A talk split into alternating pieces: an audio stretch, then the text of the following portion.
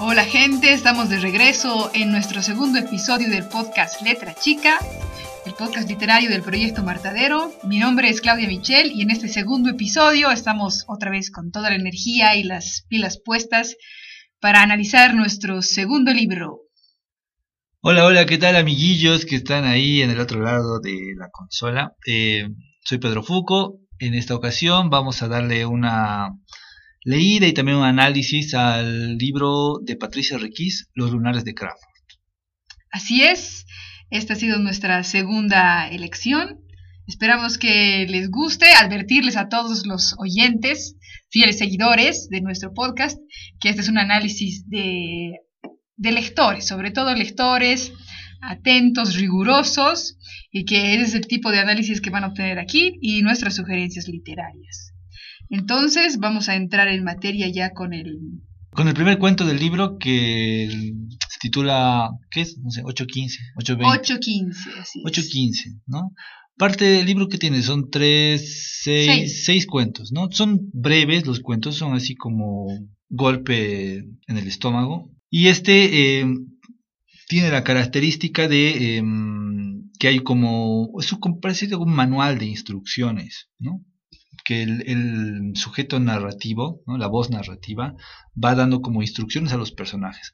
Ahora haces esto, ahora haces el otro, ¿no? O, sobre todo a la principal protagonista. Yo creo que este es un, en general, un libro, me animo así a dar una primera, una impresión general, que es un libro impetuoso, impetuoso, así que tiene como la fuerza juvenil, si quieres. Es que es el primer libro también, ¿no? Sí, creo que eso tiene mucho que ver. Ahí es del 2014, ¿no? 2014. Publicado en 2014, ya hace ya seis años, pero bueno, la autora era, es, es joven y entonces era más joven todavía.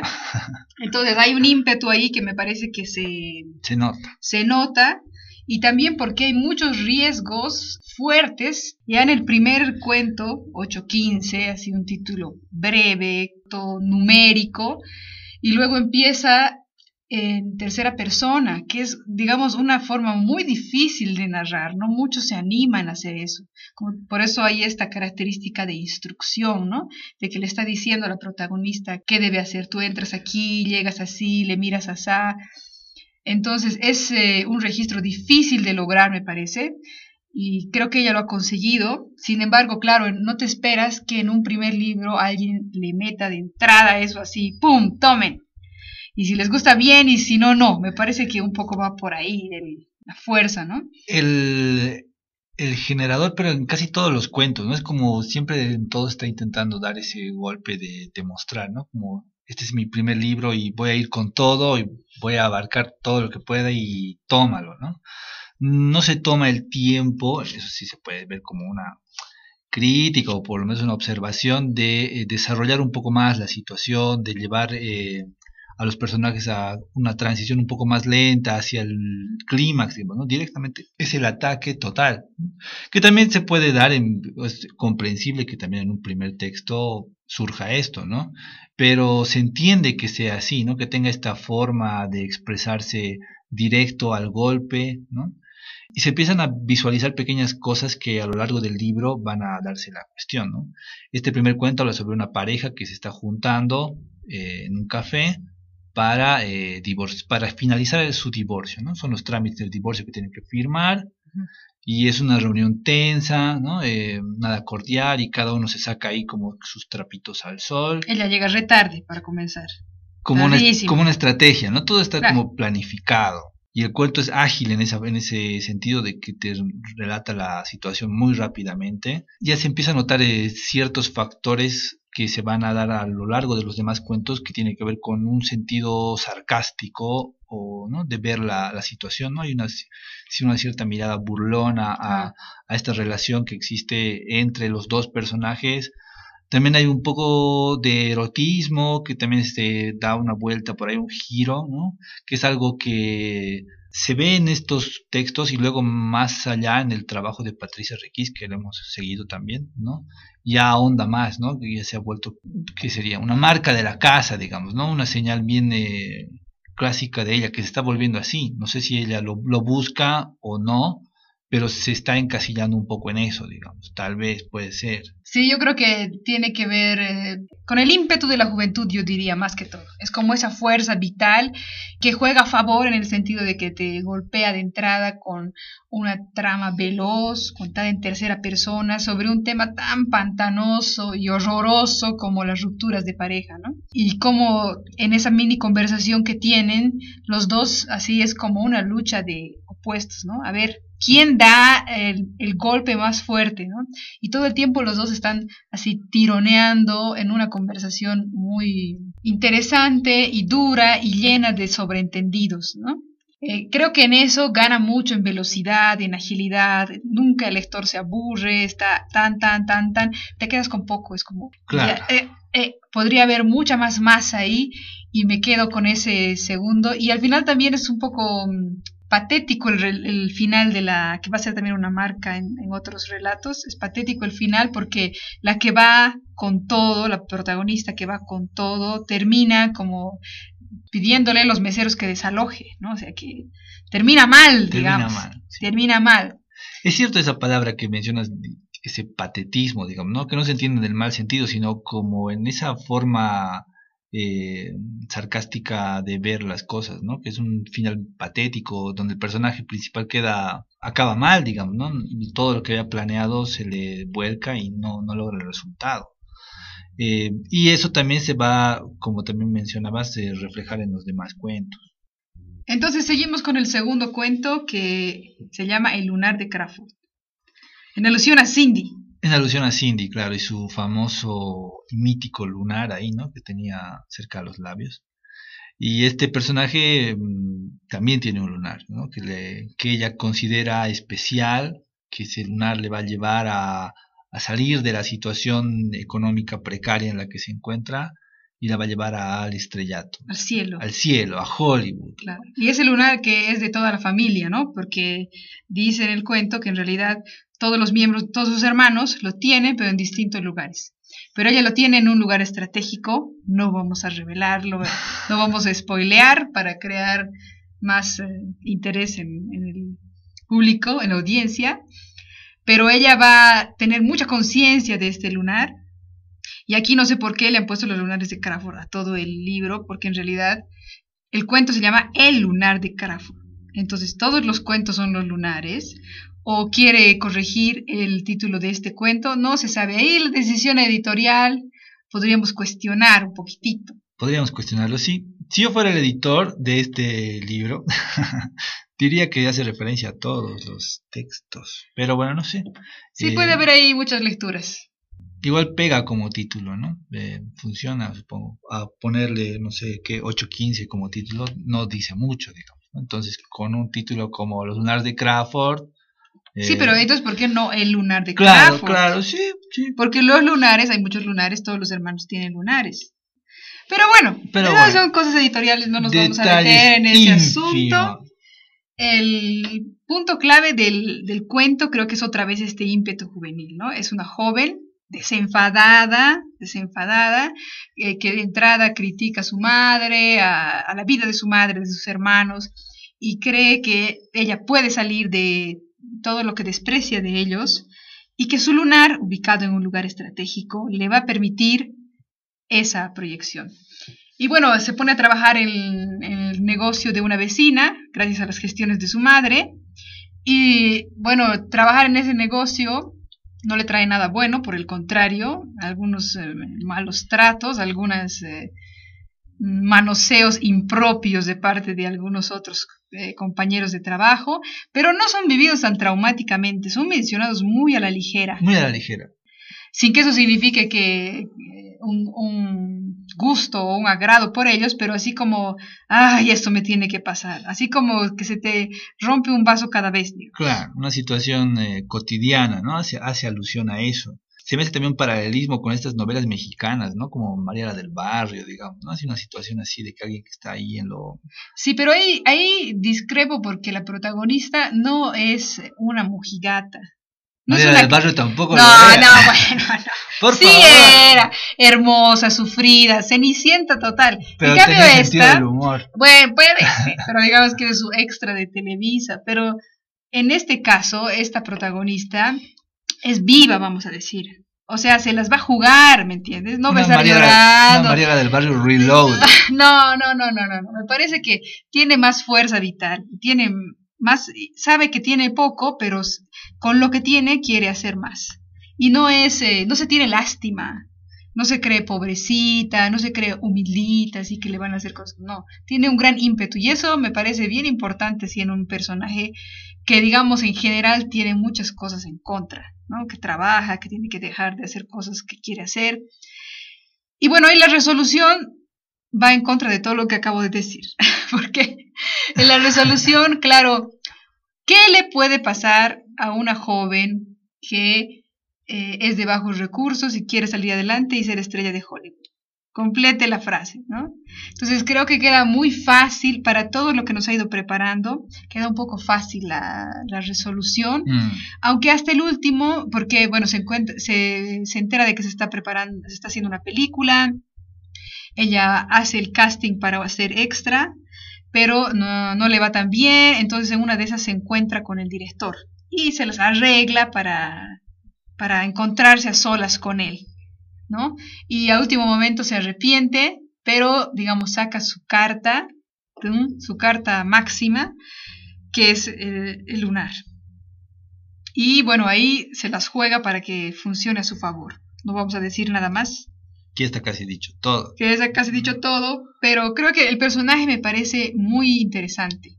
Así, muy cuestionador, muy... Es un personaje fuerte y cínico, sí, ante, ante la vida, ante la situación que le toca. Y tal vez, como dices, el final es como que el personaje un poco se traiciona a sí mismo en un rato de eso, ¿no? Eh, no sé, tal vez podría haber tomado una... Eh, claro, no es que queríamos que el personaje se inscriba a la carrera de filosofía, ¿no? Eh, tampoco, no no no, no no no, tampoco. Pero no sé, otra cosa. Mm, bueno, no sé, nosotros no somos nadie para decir cómo tienen que terminar los cuentos, pero claramente queda un poco... Mm, se crea un, alguien muy fuerte, muy poderoso a pesar de sus circunstancias y termina siendo algo que podría haber reverberado mucho más. Se parece un poco a la anterior en ese sentido, ¿no? De que los clímax son bien trabajados, están ahí la situación de tensión se, se logra lo, se logra construir bien, pero el final un poco ahí como que queda suelto, ¿no? No, no termina de, de cuajar del todo o sea, vemos en estos dos textos, eh, va así, digamos. El final es como muy abrupto y no sé. La magnitud del, del personaje creado a veces no, no llega a cerrar bien. No llega a cerrar bien, sí. Entonces, pero digamos que esa fuerza vital y ese lenguaje propuesto aparece y se refuerza también. Y pasamos al otro, ¿no? Pasamos al otro que es el desahucio el eh, desahucio, sí. Esta es la historia de eh, este una, relación de... Es otra relación de pareja, ¿no? Sí, sí. Eh, de una señora que debe tener, ¿qué será? 40, 50 años. Sí, que está por cumplir 50, digamos. Con alguien mucho menor que ella. Sí. ¿no? Entonces, es la, la situación, es el retrato de la diferencia de edad entre las dos personas, ¿no? Y cómo eso ya no logra eh, cuajar entre ambos, sobre todo en ella, que se da cuenta de que está en un está arando al aire, digamos, ¿no? que no la situación ya es insostenible para ella. Sí, también por el hecho de que parecería todo como como la decadencia misma, ¿no? Que ella se ha estado engañando tiene 35, eh, ahora que me acuerdo. Bueno, ya. por eso, por eso ahí. Ahora. ahora que estamos por ahí. Ahora que estamos en ese. No es la decadencia. no, que no. Por favor.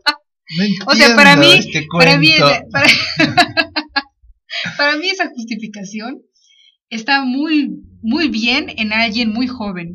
¿Me entiendes? Alguien que tiene 20 considera a los 40 como el fin de la vida. O a los 30. Sin duda, sin duda es el fin de la vida, pero eh, lo que quiero decir es que hay muchos más fines posteriores, la decadencia es muchísimo más larga. Entonces, situar que una mujer que tiene 40 años ya, ya listo, ya, además, no tiene, no sé cuándo, está por cumplir 50. No, no, está cumpliendo 34, 35. No, bueno, ahí, luego lo podemos revisar, pero, pero digamos que no está en sus 20 y... No está en sus 20. No está en sus 20. Desde sus 20 y tiene tres hijos y está divorciada y está con este joven. Entonces todos esos, todos esos podrían ser motivos de gran felicidad y de gran orgullo. O no más que orgullo, más que bendiciones, más que bendiciones, motivo de como de una segunda vuelta, ¿me entiendes? Ah, ya, sí. En la vida para esta mujer. Los Pero en realidad, 20. los nuevos 20, por decirte. Pero en realidad está en un momento de mucha decadencia y claro, el novio le va con ella a comprar calzones con su plata, por supuesto, con la plata de ella, quiero de decir, que no le caben y que ella está pensando en que va a adelgazar y así le van a caber, lo mismo con un vestido rojo. Entonces, y en realidad es el cuento muestra el momento en el que ella abre los ojos, por decirte. Es un gran tema igual, es un gran tema, en el momento en que deja de mentirse, Y ese tema es muy bueno, o sea, no hay donde perderse. El momento en el que uno se dice sus propias verdades, que son pocos momentos en la vida, es duro, intenso y tiene mucho, hay muchísimo para decir ahí. Pero me parece que está más concentrado en el tema de la decadencia del cuerpo y encima de un cuerpo que puede a esa edad, ahí, ahí tienes a Madonna, ahí tienes a Madonna, a sus 60. si bien no es la generalidad, pero lo que quiero decir es que el No, tema no- es no todos somos Madonna. No todos los Madonna, claro No. que no, pero quiero decir que ahí se podría mm, centrar, ese tema es muy bueno, el, buen, el tema está muy bien escogido y abordado en inicio muy bien, pero creo que nos, nos, nos pasa un poco como al principio, que hay algo que no está resuelto. Igual no me queda muy claro el final, si es que, se, si es que hay un suicidio o una muerte o una renuncia, o, es muy sutil ahí, no, no, no quedan los, los cabos tan atados. Para mí le falta un giro, ¿no? Al final, porque desde el principio es como una, reflex- una reflexión en primera persona de la sí, situación sí, sí, sí. actual, de por qué no está funcionando, pero ya desde, desde el principio te lo vas, te lo vas imaginando de que en qué va a des- desencajar todo, digamos, ¿no? Y no hay alguna sorpresa al final que te quede así como no me veía venir esto, sino que más bien de todo es una cadena de consecuencias y no, no logra sobresaltarte al final, que Mm. debería tal vez poder hacer eso, ¿no? Ahí los finales como que están un poco eh, cojeando a ratos. Esa fuerza del personaje, igual ese es un personaje re interesante. Y el tema de la decadencia, del, no sé, la crisis de los 40 o 30, no sé, es un tema bien interesante. Pero creo, creo que igual se, hay escenas muy interesantes que nos enganchan al tema. Pero luego también queda un poquitín suelto. Y eso también pienso que es parte de este ímpetu juvenil. O sea, todos, sus, todos los beneficios, la fuerza, meterle tercera persona, hablar de temas duros, pero luego falta un cierre. ¿Cómo cierro todo eso, no? ¿Cómo elaboro el final? Sí, la juventud no alcanza a veces para, para construir finales. La, la vejez, A partir de los 35, a partir de los 35, los finales se tejen mejor. bueno, y vamos con el siguiente, que es That Bastards, Eh, me suena a mí a un episodio de Los Simpson. el episodio ¿No? de los Simpsons. Tiene, tiene ahí unas cosas bien, unos puntos de vista eh, patéticos, sarcásticos, ¿no? Que, que hacen referencia a eso, ¿no? Un, un día en la vida en el colegio del protagonista, que al final eh, que se plantea que va, va a conquistar a esa gente, a todos sus enemigos los va a destruir o conquistar de alguna forma, ¿no? Para mí es, este es un poco como el cuento más flojito. Primero me llama la atención el, el uso de, de palabras en inglés. Hay muchísimas palabras en inglés, ¿no? Sobre todo cuando está hablando este personaje. Dice cosas en inglés. Bueno, podría pasar, pero es llamativo. Son varias palabras, el mismo título del, del cuento está en inglés. Y claro, es la historia de alguien bulineado, El bullying, otro tema. el bullying, candente. otro tema candente, claro. Y también se va a retomar el tema sexual. Pero igual me pasa lo mismo, es como me, me sitúa con este chico que lo molestan de todas partes, que, se, que hace un montón de estrategias para que no lo molesten, se ofrece a, a borrar la pizarra para que sus los compañeros salgan y no lo estén molestando en el recreo, que le teme al recreo porque es el peor momento. así. Entonces dices, bueno, algo va a pasar. Entonces aquí o lo matan o él los mata o aparece otra cosa. Y al final termina con una frase, de, no sé si es de Hernán Cortés. Sí, de Hernán Cortés, sí. O sea, de, de, tal vez por ahí va, por ahí va, tal vez no hemos entendido. O sea, con una frase de Hernán Cortés de que a estos indios los voy a conquistar, y tal vez por eso está en inglés, no sé, tal vez. Si esa era la intención, no ha quedado muy clara, no ha quedado muy clara, así como una idea de, del colonialismo dando vuelta entre idas y vueltas, ¿no? Pero eh, al final es como que ves el personaje que se para y dice, malditos van a morir, digamos. Fin. Fin. Entonces, ah, eh, ah, te quedas un poco cortado también, creo, ahí. Me parece un poco más... Mm, ese personaje igual no es, no es tan interesante. Tal vez el personaje interesante aquí es la, la, chica que a él le gusta. Creo que se llama Pamela o algo así. Tiene nombrecillo, sí. Pero es así como una, la típica adolescente celestial, muy hermosa, de ojos color miel. Pero sádica. Pero que es que no te esperas que sea sádica. No te esperas. Entonces ese esa vuelta me parece ahí bien interesante que es así que le empieza a decir, ay, creo que te quiero, no sé qué, le hace una caricia y él tiene una erección y ahí nomás termina todo y entra en crisis y eso, digamos, es como, no puede creer que esa adorable criatura le haya tendido una trampa tan, tan dura, ¿no? Tan dura. Y bueno, había varios elementos para, jugar, pocos, pero elementos para hacer una pieza un poco más elaborada. Y creo que aquí otra vez eh, termina muy rápido, ¿no?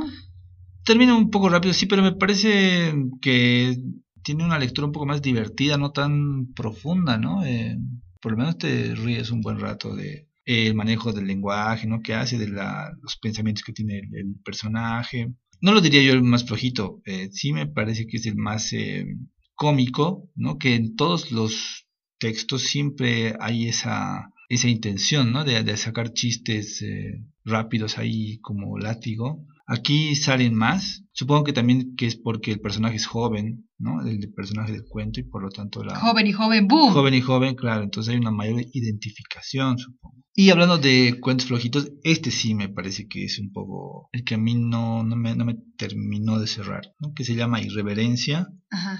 Es de referencia a un profesor de artes plásticas que tiene un problema psicológico y está sentado en el diván de la psicóloga, ¿no? contándole su vida y contándole el por qué está ahí, digamos. Ya desde el principio, ¿no? Un título así como el mal llamado Irreverencia, muy grandilocuente, te obliga, supongo, como escritor a lanzarte con toda, ¿no? Ser súper irreverente, con tu personaje tiene que ser así desafiante, ¿no? Como el profesor está interpelando a la psicóloga, es como si te estuviera hablando a ti en vez de hablar a la psicóloga, ¿no? Entonces te, te lanza a ti las ah. frases, ¿no? Si te gusta esto, lo, lo sigues leyendo o si no te gusta dejas de, dejas de, leerme o algo. Es una interpelación más directa al, al lector, eh, pero que lo noto un poco forzado en ese sentido. A, mí, a mí más bien ese me parece muy bien, ese es uno de los que más me ha gustado, porque creo que es tal vez demasiado revelador el título, eso sí, pero el personaje le crece enseguida, o sea, es alguien que tiene un problema en la cabeza, no hay duda, por eso está en el psicólogo, y está ahí forzado y como lanzando dardos todo el tiempo, así como pum, pum, es un soliloquio, casi un monólogo. Casi un es un monólogo. No hay otro personaje y no hay otra persona que relate. Solo él está hablando, hablando, hablando, hablando. Y por lo que dice te das cuenta de todo lo que ha pasado. Y es la historia de él eh, como abrumado por, que va, diciendo entre otras cosas que está abrumado por las exigencias y que termina en un colegio y que enseñando y que ahí tiene una fuerte desviación sobre una cosa muy extraña que solamente se, se, va entendiendo después. Es otra característica igual, las cosas bizarras, raras, complejas, eso de, de comerse las paredes es una cosa muy loca, o sea, realmente poco común, no es algo que hay. La literatura está plagada de gente que se come que se come paredes. No, pero la literatura está plagada de personas eh, trastocadas. Sí, pero no que se comen paredes. Bueno, se comen seres humanos. No, pues sí, pero hasta eso, hasta el canibalismo tiene cierta trayectoria en la literatura, pero comerse paredes es algo muy particular. Y, y lo bueno es que está dicho de una manera muy sutil, casi como dejando de ahí para que tú lo entiendas. Entonces, y esa provocación así a la, a la psicóloga que no llega nunca a decir nada, aunque hay unos errores ahí importantes porque el psicólogo nunca está de cara al, aunque esté echado en el diván. Pero bueno, son cosas técnicas, no importa. Algún psicólogo nos puede ilustrar. Sí, nos puede ilustrar sobre eso, pero nunca, nunca está cara a cara el otro echado. Pero bueno, digamos que lo importante es que este ímpetu, otra vez, no es un personaje fregado, no, te va, no le deja tranquilo, le está diciendo cosas y cosas y cosas y cosas. Y solo al final, de una forma igual muy sutil, revela cuál es su, su condición, digamos. Tú te esperas que sea un pedófilo, que sea un golpeador, que sea, no sé, pues dentro de toda la fauna de las patologías algo muy denso y termina siendo una cosa que no te esperas. Entonces creo que aquí sí se logra un final bueno, así que ah, te deja así pasmado y que el personaje es muy duro y igual no es fácil, yo pienso, contar toda una historia a partir de lo que dice un solo personaje. Ya, bueno, eso sí. Sin descripción de nada, o sea, no hay descripciones de, no sé, una voz externa, otro personaje, nada. Entonces, si bien es corto como el resto de los cuentos, es fuerte y tiene un final poderoso. Yo creo que este está muy bien logrado y que otra vez remonta la energía del libro.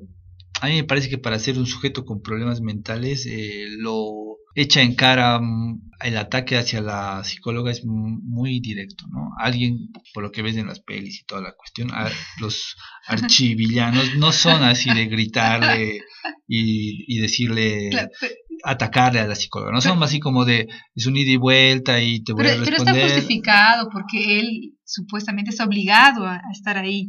Está obligado. Todos los que están ahí están bueno, los, sí. los archivillanos que, que como a este lo pintan, venden un poco más eh, el charque, lo venden más eh, lentamente, ¿no? No son, no son irreverentes justamente, en el sentido de atacar a la Pero ahí se acabas de decir la palabra, es irreverente, justo como se llama el título, irreverencia. Claro, sí, pero por eso, o sea, el título me parece que es un estigma muy fuerte con el que carga el personaje. puede ser, puede Y eso lleva a que se comporte de esa forma, ¿no? Eh, atacando ahí. Pero generalmente el título se pone después de la escritura. Entonces yo no Vaya uno a saber cómo habrá sido. Bueno, sí, eso sí, vaya uno a saber cómo habrá sido. Pero a mí me parecería que más bien es al revés. O sea, escribo el cuento y luego le pongo el título. Muy obvio puede ser, pero, pero está bien logrado. El personaje es muy fuerte. Y bueno, ahí depende de cada quien, ¿no? ¿no? No podemos decir va a gustar o no va a gustar, pero me parece que hay un buen trabajo ahí. Muy desafiante para un primer libro de cuentos que le metas un soliloquio así, pum, pum, sostenido.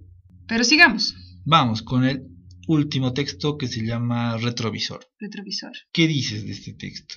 Hay un lenguaje visceral, ¿no? Eh, que se está siempre ahí acercando a lo, sucio, ¿no? A lo grotesco. Eh, es una visión, es, no a profundidad, pero del mundo snuff, ¿no? Del porno de ese que ya ah. parece violento, lo que es, es puro golpe y al final uno no sabe si es realidad o está fingido, ¿no? Donde la víctima parece que muere y al final uno no tiene la idea muy, muy clara de si qué onda con esto, ¿no? Si estaban filmando o esto es una filmación si estaban filmándolo en el sentido de que sea falso o si es algo más real y es un, una filmación de un hecho real. De un hecho real, de donde están matando a alguien. Entonces tiene, toca un poco esas cuestiones. Al libro en sí le gusta, a todos los textos, les gusta tocar ¿no? esos temas borde, ¿no? Eh, igual acá. Y creo que aquí es donde más se explaya y logra un poco más de sadismo en, en cuestión de sus personajes, ¿no? A mí este es uno de los que más me gusta.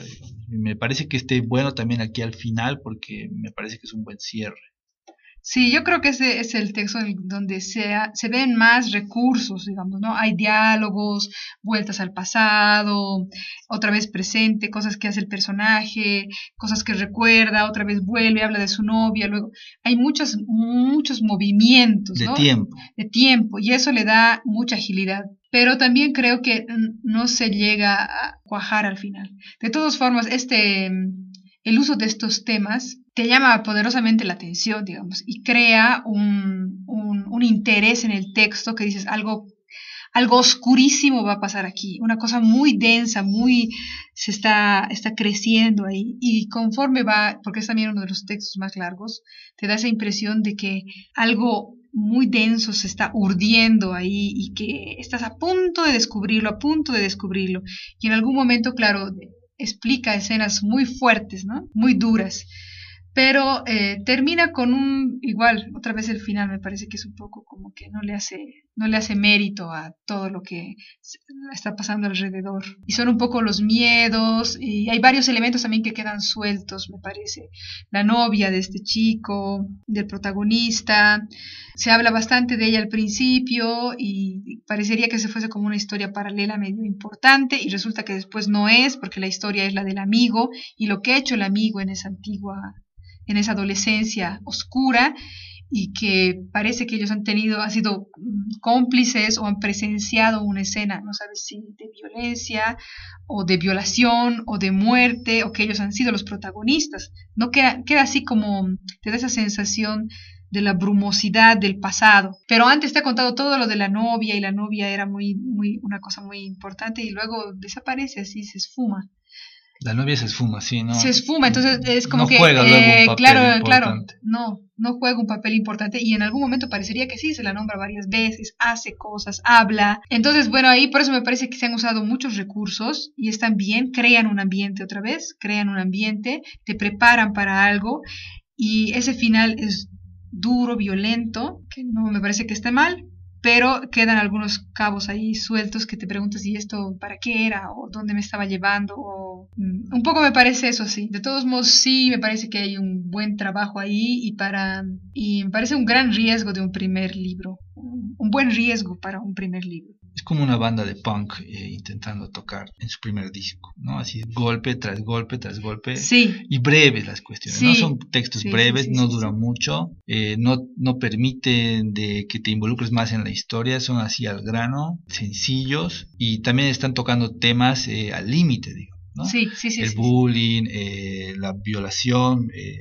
esto del snuff, eh, la seducción de una menor a un productor de cine, ¿no? Entonces, son temas que están ahí en el límite de las cuestiones y los ha utilizado de esa forma, ¿no? Como detonantes rápidos para lograr... eh, es como cuando metes así unos cohetillos una lata Claro. así, claro, así, es eso. te, te desconcierta, eh, pero puedes distinguirlos uno tras otro. Entonces, me parece arriesgado como un, un primer libro, pero creo que tiene lo suyo y sobre todo que se marca ciertas líneas muy claras de intereses. De hecho, es, una base sólida para lo que se pueda tejer a futuro. Tú creo que tienes más chance de comentarnos sobre el, el nuevo libro que has sacado, ¿no? sí, el nuevo libro igual así en formato cartonero, pero ha sido mucho más corto, solo dos textos. Y el primero es que ha sido el ganador del premio Adela Zamudio Adela hace unos años. Y claro, tiene muchos de estos temas, pero el cuento mismo es mucho más largo. Los temas eh, sexuales, eróticos están mucho más sutiles y más profundos. Es la historia de una joven eh, adolescente en crisis, que también va a ser un personaje que se repite. Un adolescente en crisis, pero me parece que ahí el lenguaje está mucho mejor trabajado. Mm. Uno se engancha al lenguaje, a las formas de decir. Ya no hay tanto interés por explotar en tu cabeza con mini cosas, sino por llevarte más en un proceso. Hay una madre muy religiosa, eh, un, padre, un padre escritor medio ausente, termina yéndose, así como la problemática de un adolescente, ¿no? Que también está muy ligada a sus descubrimientos sexuales, a su despertar sexual, pero me parece que está mucho mejor. Eh, Es como un- realmente es un segundo nivel de, de este primer libro. Y tristemente ha sido muy poco difundido, creo que ni siquiera se ha llegado a publicar, más que, más que la edición cartonera. Eh, ha tenido, supongo que ha tenido que ser publicado porque, bueno, nuestra querida alcaldía no ha cumplido sus deberes como debería hacerlo, Sí, ¿no? Entonces, no. la autora se debió ver obligada a, bueno, ¿qué hago? ¿Me quedo con este texto así, sin la nada, o, o lo lanzo, digamos, Sí. ¿no?